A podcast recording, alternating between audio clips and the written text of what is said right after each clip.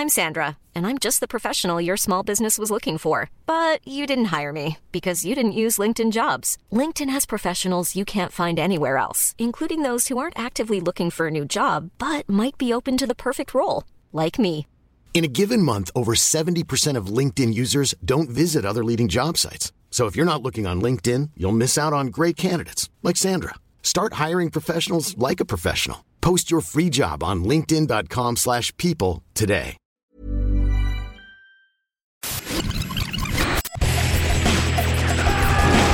Bienvenue dans Stéroïdes, le podcast qui fait l'exégèse des gros bras.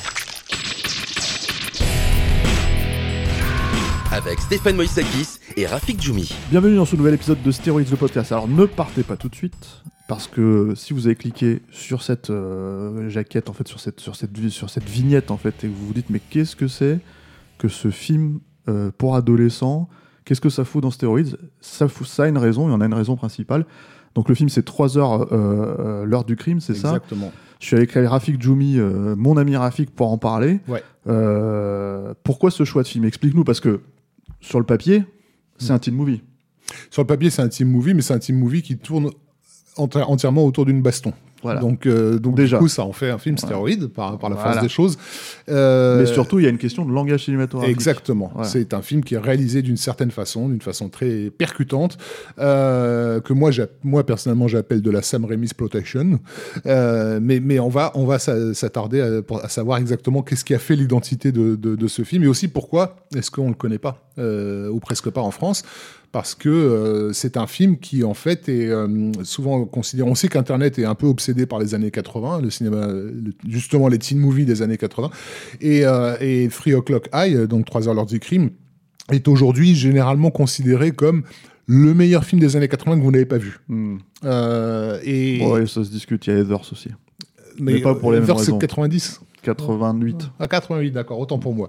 Euh, et, mais mais ce, que, ce qui risque de surprendre les, les, les gens, c'est que c'est une production Spielberg. en bline, Mm. produite par Steven Spielberg, qui a fait retirer son nom du générique. Ah.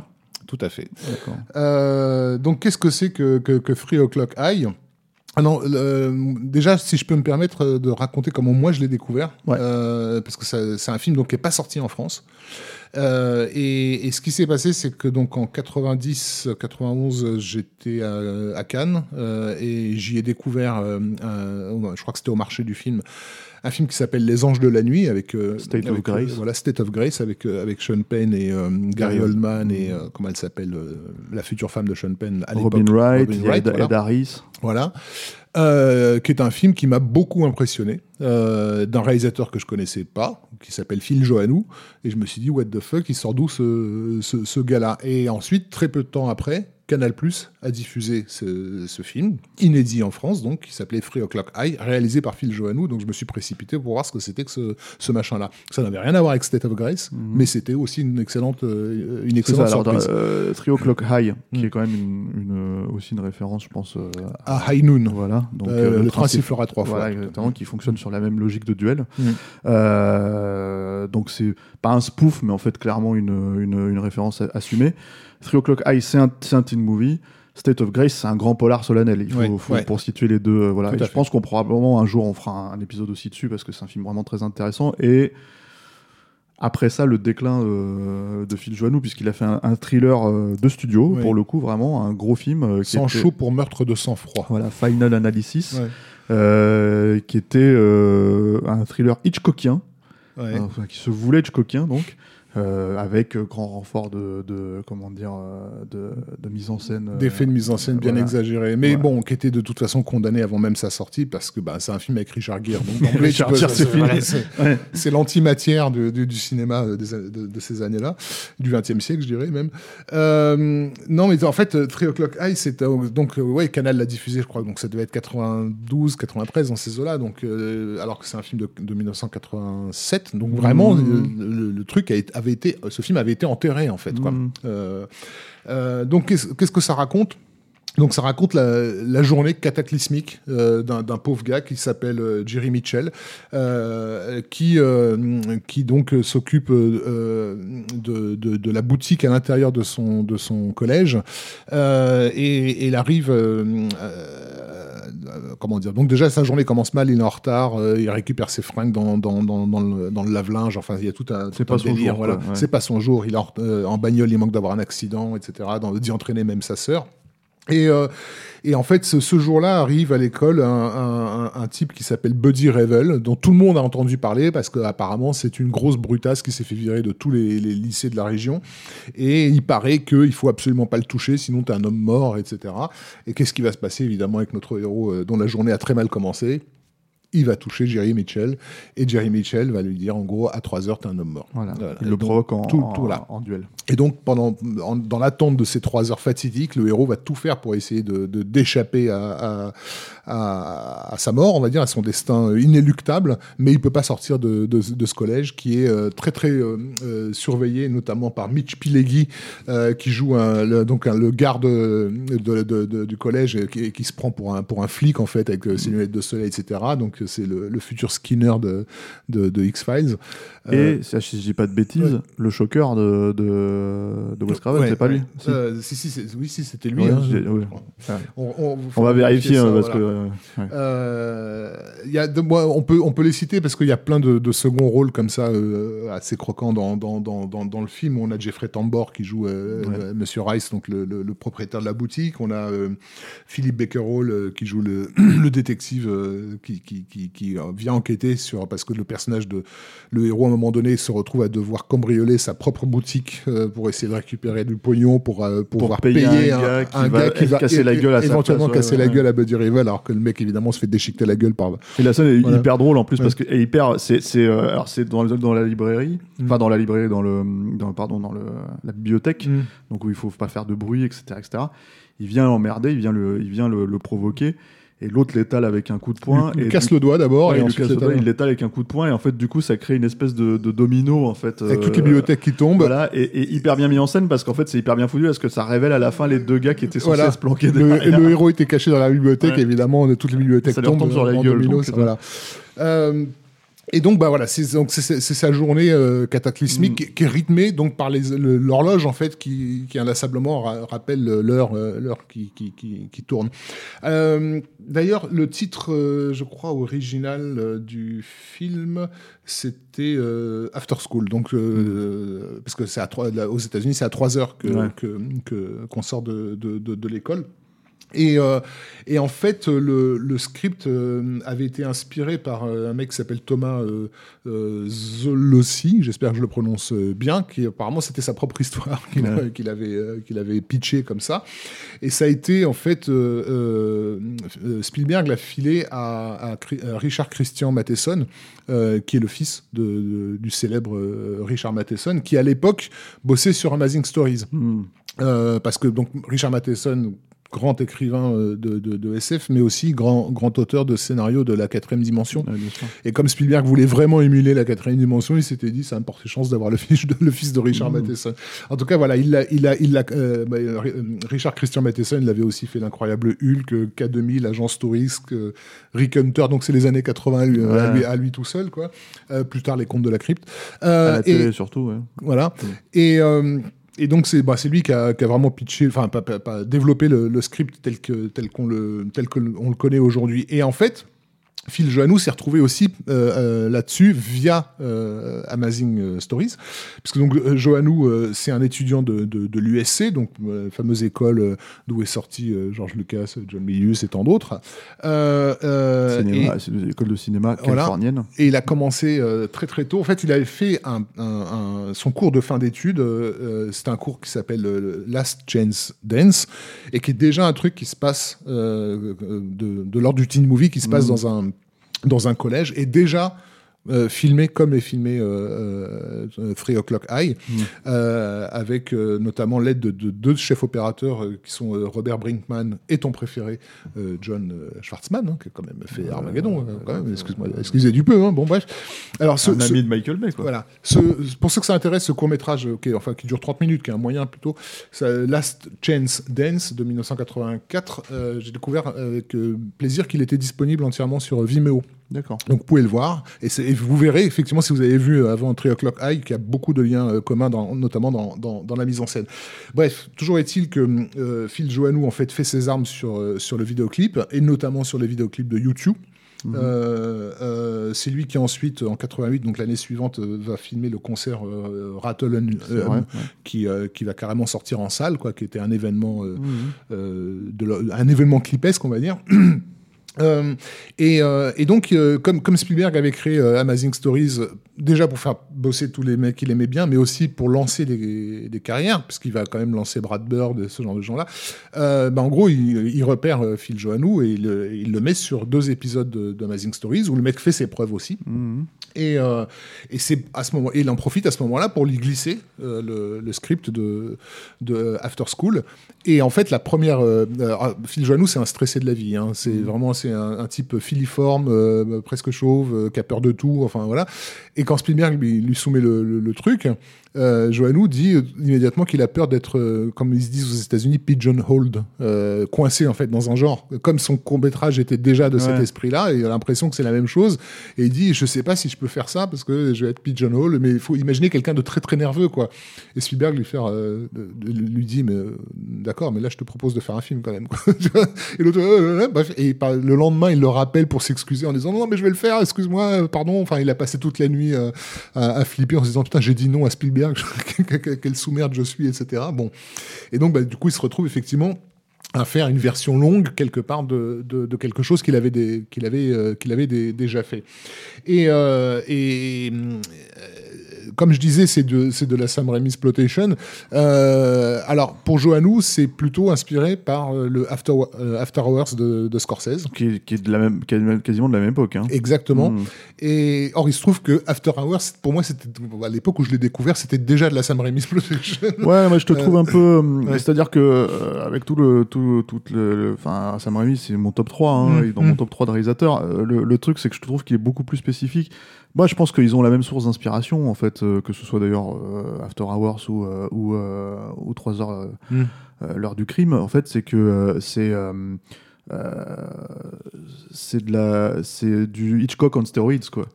C'est-à-dire que c'est vraiment en fait comment on va comment comment on va filmer ça en fait de comment on va exagérer les effets Mm. euh, de comment dire de ce que Hitchcock faisait et en fait comment on va les ramener on va dire dans le dans le style des années 80 même si Tout moi à je pense qu'en fait euh, Mm.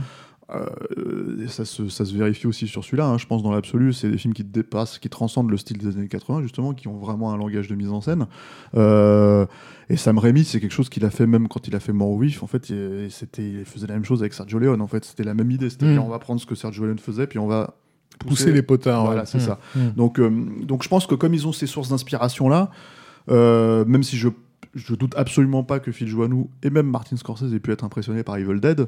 Et, Euh, Dead et, et Crime Wave. Ouais. Et parce que moi, je- moi, euh, entre euh, After Hours, il y a beaucoup de, je trouve, hein, d'évocations de Crime Mm. Wave. Oui, oui, oui, dans l'absolu, Ouais. on peut, on peut, on peut considérer ça, mais je pense qu'en fait, même si je pense qu'ils sont admiratifs de ça euh, et qu'ils disent ah en fait ça nous ouvre les portes pour le faire nous aussi, Mm. je suis pas persuadé en fait si tu veux que ça soit directement inspiré de Enfin, direct- enfin, en tout cas, de, de- comme tu dis, de la Sam, Sam Raimi exploitation, c'est-à-dire vraiment, en fait, euh, euh, Le lien avec Rémi, il est d'autant plus facile à, à- à- à- tracer que le chef opérateur de Three O'Clock High, Mm. c'est Barry Sonnenfeld, Mm. qui la même année fait Arizona Junior des, des frères Cohen, euh, frères Cohen qui sont des copains euh, et alors, pour le coup, le lien, il est Raimi. vraiment très spécifique Non, entre voilà, les frères Cohen et Sam voilà. Raimi. Oui, et Mm. donc, bah, du coup, la mise en scène des premiers films des frères Cohen, elle est très dans le sillage de, de- de- Oui, de ce que faisait Rémi. Et, du, et Barry Sonnenfeld, il a été formé aussi à, ça. Et il amène C'est ça. au porno, mais bon, ça, c'est une autre histoire. Et il amène Non, ça. mais c'est vrai, il a, il, ouais, il a ouais. fait des pornos, Sonnenfeld, donc Voilà. c'était vraiment la Mais je pense pas que les ouais. plans étaient aussi, aussi, euh, aussi bien chorégraphiés. J'imagine bien le plan. Voilà, démarrer sur une horloge et descendre sur la bite de Ron Jeremy. mais, euh, euh, mais voilà, donc effectivement, c'est un film, euh, Three O'Clock High, qui, comme tous les films qu'on a cités, est bourré d'effets dans tous les coins. Il y a tout ce qui se passe dans la tête, parce qu'en gros, c'est tout se passe dans la tête du personnage. hein, c'est son, son flip qui est mis en scène. Mm.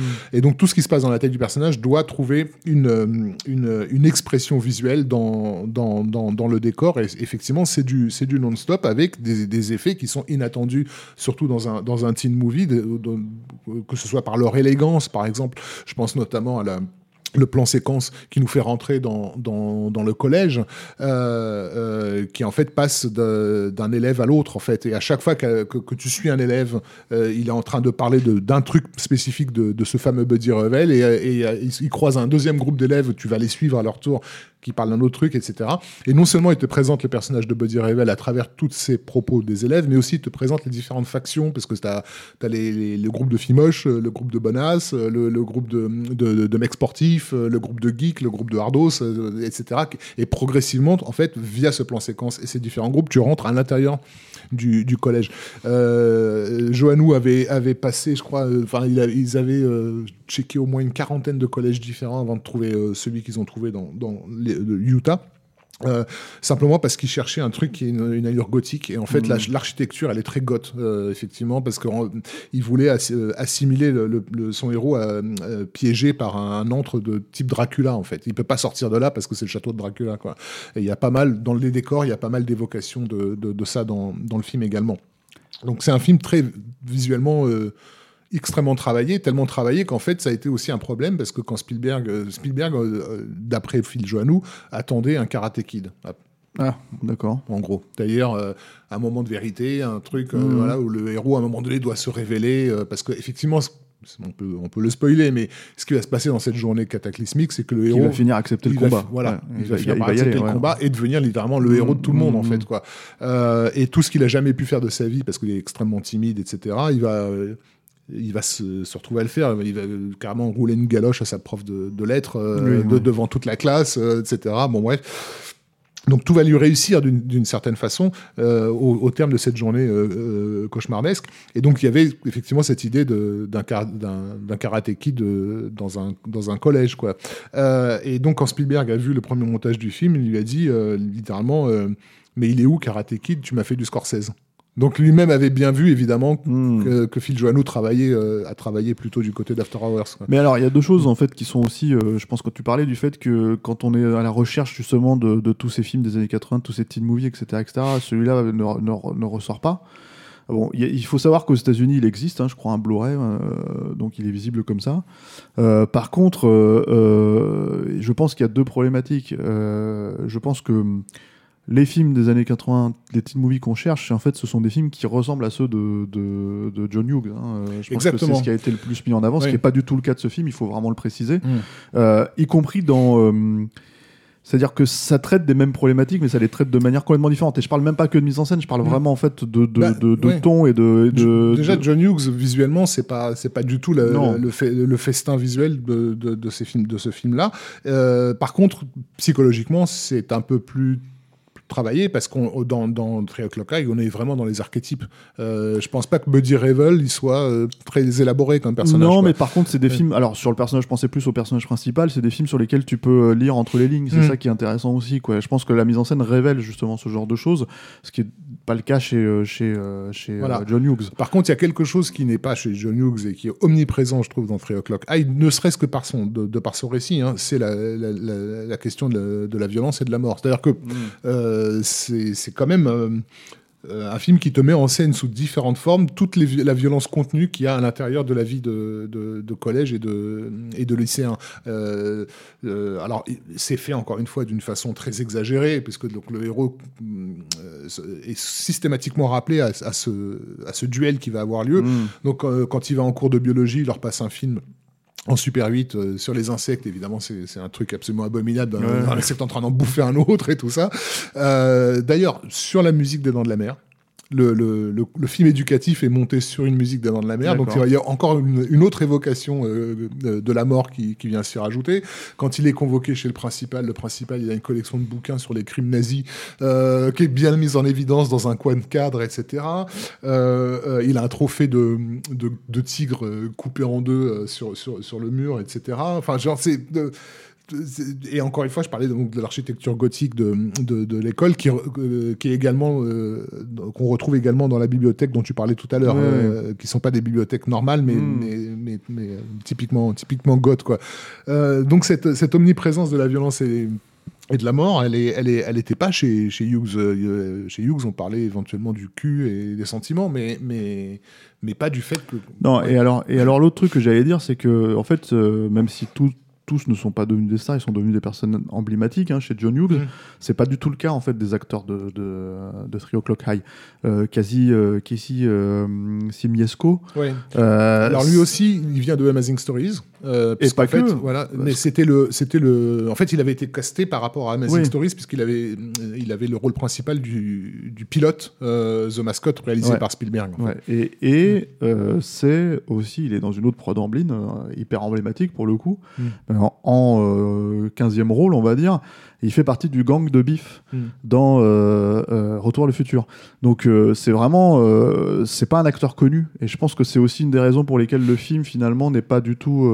je veux dire même, je parlais de Heathers tout à l'heure, mais Heathers il y a quand même Christian Slater et Winona Ryder, Mm. donc c'est devenu des stars après, Mm. en tout cas des vedettes. Et du coup, en fait, je pense que le film, les films sont perprétés avec le temps. Euh, grâce justement aux vedettes qu'il y a dans, les, qu'il y a dans leurs films. Emilio Estevez, c'est pas forcément encore une, une grosse vedette, mais il, est- il a fait des films derrière. Quasi Simiasco, il a littéralement disparu quasiment. En fait, il, a, il est vraiment, il est retourné Mm. au 15e rôle qu'il faisait, euh, qu'il faisait, ou alors il a fait de la télé, quoi. Bah, ils ont, ils ont, ils ont fait, effectivement tous euh, disparu. Je pense que comment elle s'appelle la nana qui est, qui est super bonasse. c'est- Bah, D'accord. Anne Ryan, je crois. c'est- Non, c'est pas elle. Bref. Mais en fait, de toute façon, voilà, même, même le personnage de, de Buddy, euh, c'est euh, c'est Richard Tyson. Mm. C'est pareil, c'est- un acteur, euh, il a fait un peu de télé, euh, il est dans, enfin, allez, restons dans Stéroïdes, même si c'est un peu de loin, il est dans Un flic à la maternelle face à Arnold. hein. Donc voilà, mais, mais c'est Annie Ryan, effectivement. Et donc voilà, c'est. Elle, a, euh, elle a pas eu de carrière. elle. non, non, mais en fait, de toute façon, voilà, c'est des, des, des, c'est des personnages. Enfin, c'est des acteurs qui ont disparu. Donc, euh, je pense que le film est Non, entre guillemets difficilement marketable en fait euh, derrière quoi. D'ailleurs, Ouais. puisqu'on parle d'actrices, bon, c'est peut-être c'est anecdotique, mais je trouve, je trouve ça amusant euh, si, si vous vous tapez donc la version originale du, du film. Mais l'introduction de ce plan séquence dont je parlais, dont je parlais tout à l'heure, et parce que la fin du film, le dernier plan du film se termine de la même façon que, débutait ce plan séquence. Donc, au début du plan séquence, on parle de, Buddy Revel comme étant un, psychopathe, et à la toute fin du film, la dernière réplique, euh, on parle du héros, Jerry Mitchell, comme étant un psychopathe. Oh, euh, et c'est au même endroit. Euh, et euh, l'actrice qui, qui parle de ça, c'est euh, Yardley Smith, qui est la voix, qui sera plus tard la voix de Lisa Simpson euh, dans, dans, dans, dans les Simpsons. Et, et tu ne peux pas ne pas l'entendre en fait quand, quand, quand tu la vois. quand tu la vois à l'écran.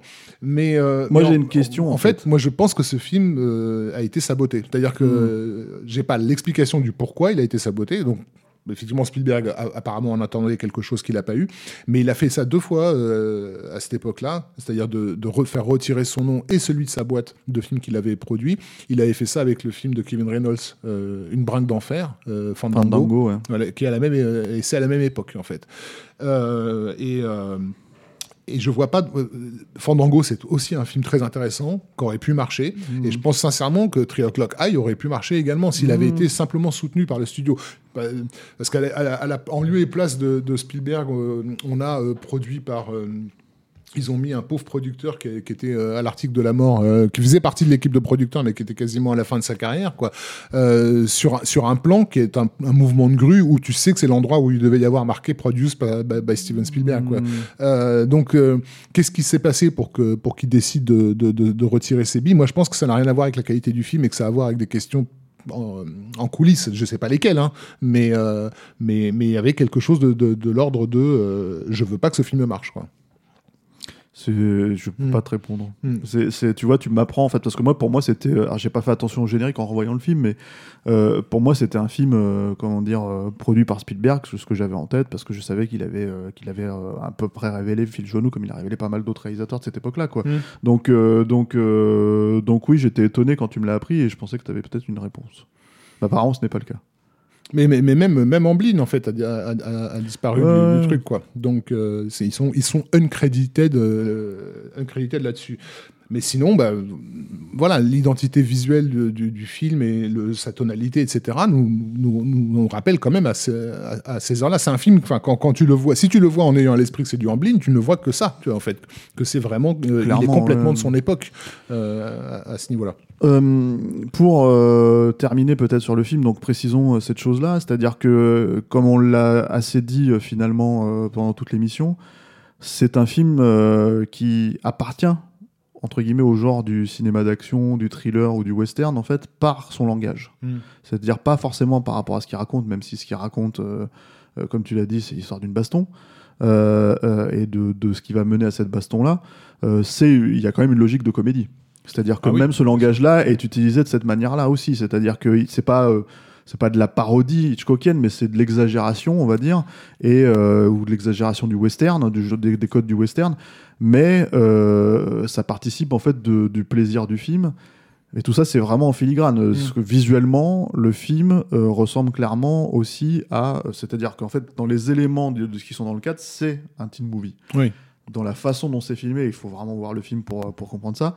Il y a en fait, euh, oui, un langage cinématographique qui est le langage de, de- du western, qui est le langage en fait de- du thriller, Mm. qui est le langage, voilà, même si c'est euh, euh, exacerbé, quoi. Et, euh, et c'était la raison pour laquelle on, on voulait en parler en fait dans cette émission. Euh, donc faut main- faut garder ça en tête en fait parce que je pense que c'est pareil, ça va être un de ces films. Elle s'appelle Lisa Moreau. Lisa Mm. Moreau. Je la cherchais. Euh, donc c'est elle qui, qui joue la. Parce que c'est un personnage typique des années 80 qui est le, le, le fantasme inaccessible en fait, Ouais. La blondasse que tu n'auras jamais en Mhm. fait. Et, ouais.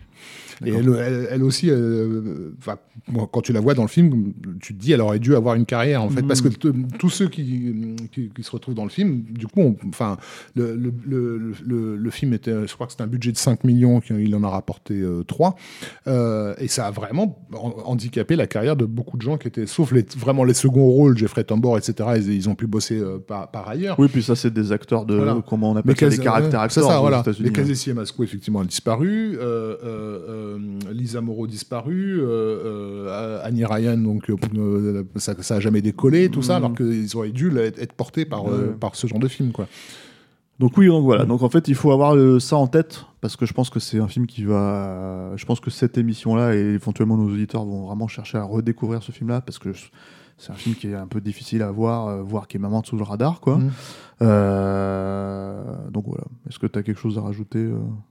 Ben non, non, je je suis content que, que ce genre de film euh, totalement déjà sous le radar à l'époque, parce que vraiment, encore une fois, il n'existait pas. quoi. Mmh. Euh, euh, Aujourd'hui, puisse être justement par, par Internet euh, remis, remis à la, Au- à surface. quoi. Et donc, de, de- voilà, de découvrir que be- beaucoup de gens considèrent aujourd'hui comme une pépite des années 80, ben, oui, ça, ça fait plaisir, quoi, il le méritait. Merci Rafik. Merci Steph. Merci à, merci à la technique. Euh, merci à nos tipeurs, à nos auditeurs. Si vous voulez nous soutenir, c'est sur tipeee.com et les mots-clés sont Capture Mag. Pour nous écouter, euh, on est sur à peu près tous les agrégateurs de podcasts. On a migré vers Acast. Donc en fait, vous pouvez nous suivre euh, à partir de là. Mais on est évidemment aussi sur SoundCloud, sur YouTube, sur Spotify, Deezer, etc. etc. On a une chaîne YouTube, Capture Mag aussi. Et puis moi, je vous dis à la semaine prochaine avec un autre film.